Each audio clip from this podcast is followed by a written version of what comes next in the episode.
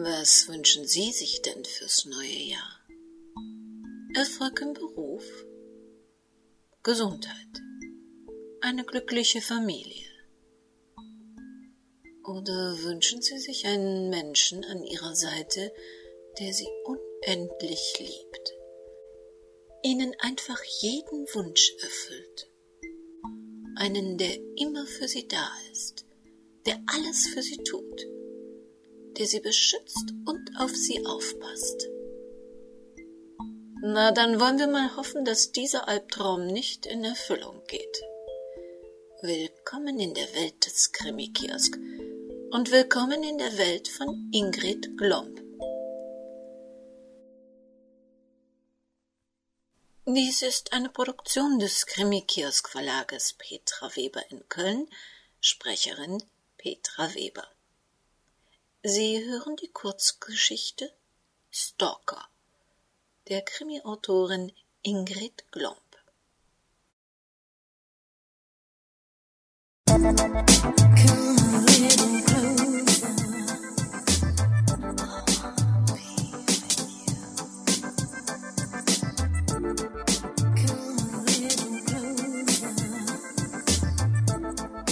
Jennifers Tag begann mit Aerobic am offenen Fenster. So konnte sie die frische Luft einatmen und hatte einen freien Blick auf den Garten.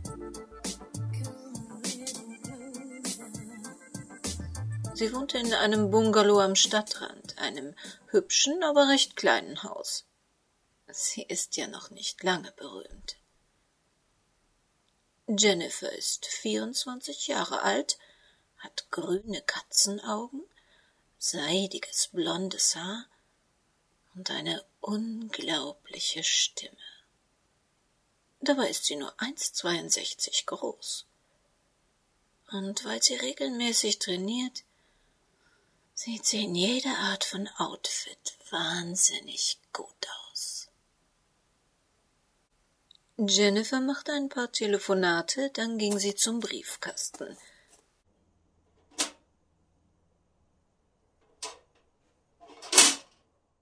Sie sah die Post durch.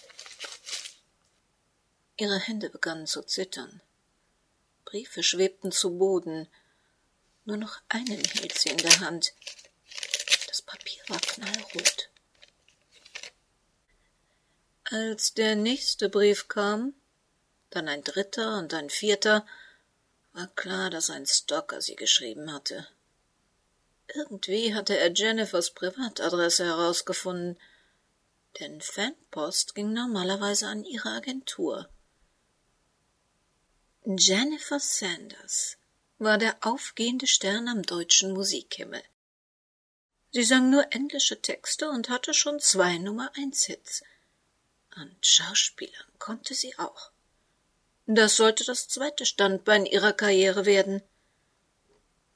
Dann stand der Kerl eines Tages auf der anderen Straßenseite und rief Jennifer, ich liebe dich. Wir gehören zusammen. Ratsch ging ein Rollladen runter. An diesem Tag hatte ihre Agentin sie abgeholt und ins Aufnahmestudio gebracht. Zwei Tage später hatte er ein Handy dabei wählte, beobachtete das Haus. Er sprach. Dieses Mal zog Jennifer alle Vorhänge zu, schloss alle Rollläden.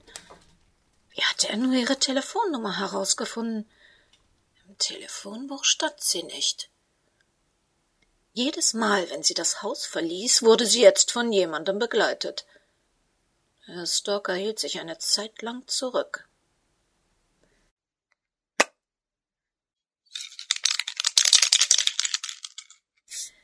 Dann hatte er eine neue Masche. Botschaften auf dem Garagentor und auf der Hausmauer. Jennifer, ich liebe dich. Du gehörst nur mir. Ich will nicht mehr warten. Jennifer ließ eine neue, bessere Alarmanlage einbauen, heuerte Bodyguards an, die ihr auf Schritt und Tritt folgten. Sie versuchte ihr Leben so normal wie möglich weiterzuleben, nicht durchzudrehen. Das sah man. Aber sie nahm ab. Ihr Gesicht wurde blass und schmal. Sie gab weiter vor oder nach ihren Auftritten Autogramme für ihre Fans. Jetzt aber immer scharf bewacht von Männern in dunklen Anzügen, die sofort dazwischen gingen, wenn ein Fan zu aufdringlich wurde. Der Stalker beobachtete das alles aus der Ferne. Er war nicht mehr ganz jung, eher schmächtig, und sein Haar lichtete sich. Wie sich herausstellte, war er Elektrotechniker und arbeitslos. Er hatte also alle Zeit der Welt, sich zu überlegen, wie er Jennifer terrorisieren konnte. Jennifer war auf dem Weg zum Krankenhaus, um ihre Mutter zu besuchen. Der Bodyguard parkte noch das Auto. Plötzlich stand der Kerl auf dem Weg und versuchte sie zu umarmen. Jennifer schrie um Hilfe. Da gab er ihr eine Ohrfeige. Was glaubst du, wer du bist? Komm endlich zur Vernunft. Aus dem Nichts zog er ein Messer. Ich will doch nur, dass du mich heiratest. Jennifer war wie versteinert. Auch die meisten Passanten verharrten reglos vor Schreck. Andere sprachen aufgeregt in ihre Handys. Der Bodyguard sprintete quer über den Rasen, aber da war der Kerl schon weg. In der Ferne hörte man Polizeisirenen.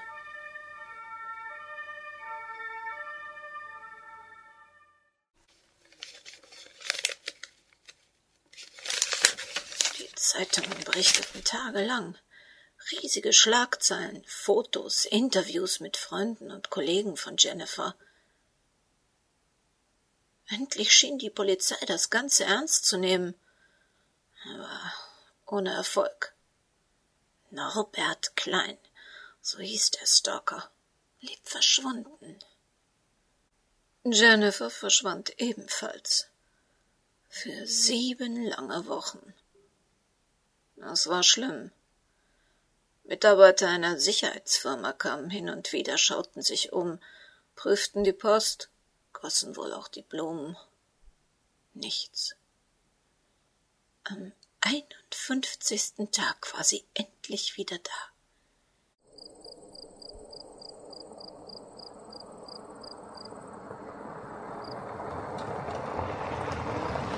Ein Taxi brachte sie nach Hause. Ihre Agentin und ein Bodyguard begleiteten sie. Die Tage kamen und gingen und alles blieb ruhig. Bis zu dem Abend, als die Alarmanlage ansprang.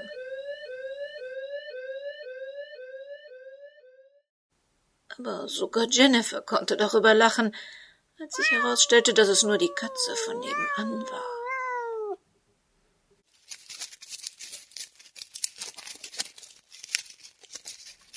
Er kam am Freitag um 20.30 Uhr und versteckte sich im Gebüsch auf dem Nachbargrundstück. Die Bewohner waren anscheinend verreist. Nervös spielte er mit dem Messer, murmelte leise vor sich hin.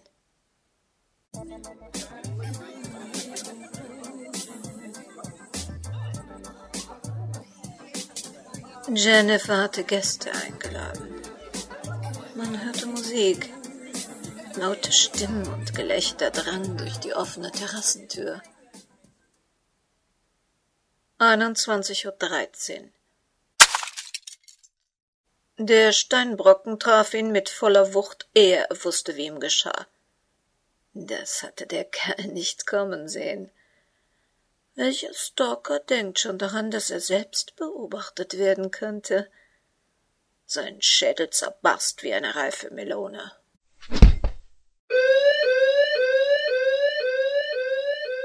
Als die Leiche über den Zaun in Jennifers Garten fiel, ging prompt die Alarmanlage los. Sie funktionierte einwandfrei. Gut so.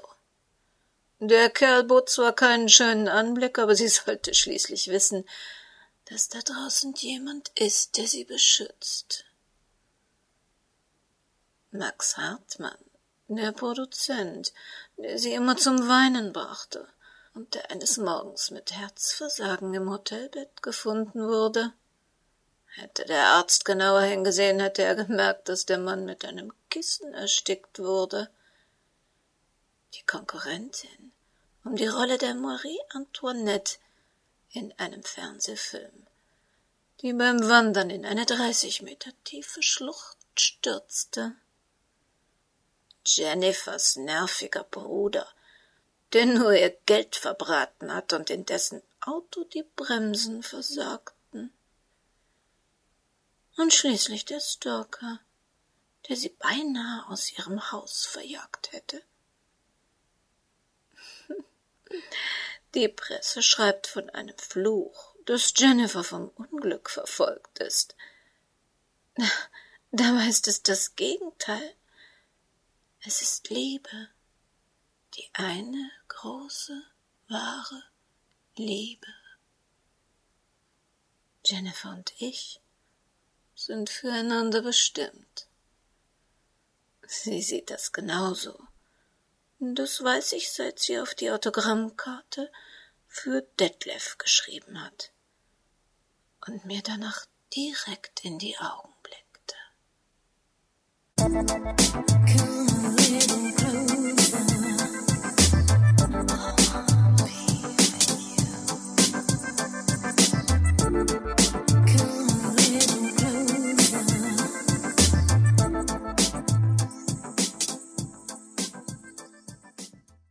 Kurz, aber knifflig. Sehr schön, wenn am Ende eines Krimis nochmal die Perspektive gewechselt wird und man sich überraschen lassen darf. Wer diesen Krimi nachlesen möchte, kann dies in der Kurzkrimi-Anthologie von Ingrid Glomb unter dem Titel Showdown in Wohlgelegen. Wir bedanken uns ganz herzlich bei der Autorin dass sie uns diesen kniffligen Kurzkrimi für unseren Podcast zur Verfügung gestellt hat. Der Song Come a Little Closer ist von Soundsnap und wurde produziert von Dynamedion. Die Gewinner unseres Weihnachtsrätsels wurden bereits per Mail benachrichtigt und wen die Auflösung, die 25 Krimi-Begriffe interessieren, der findet sie auf unserer Webseite www.krimikiosk.de. Genauso wie das Impressum zu dieser Sendung des Krimikiosk Verlages Petra Weber in Köln. Nach wie vor sind natürlich unsere Krimis von Henrietta Pazzo über iTunes und Co. kostenlos downloadbar, genauso wie die Kurzgeschichten. Und nach wie vor freuen wir uns, wenn Sie Ihre Einkäufe bei Amazon, Libri, Audible und Co. über die Einkauflinks unserer Webseite tätigen. Und wenn Sie schon mal da sind, schauen Sie sich doch in den Krimi-News um, werden Sie Facebook-Fan oder folgen Sie uns über Twitter – und natürlich können sie immer noch Komplize werden und damit Blutsbande Manots allerersten Fall komplett hören. Wir hören uns wieder am ersten Donnerstag im Februar und dann mit einem Kurzkrimi von Angelika Schröder. Also, passen Sie gut auf sich auf. Sie wissen schon, das Leben, das kann sehr kurz sein.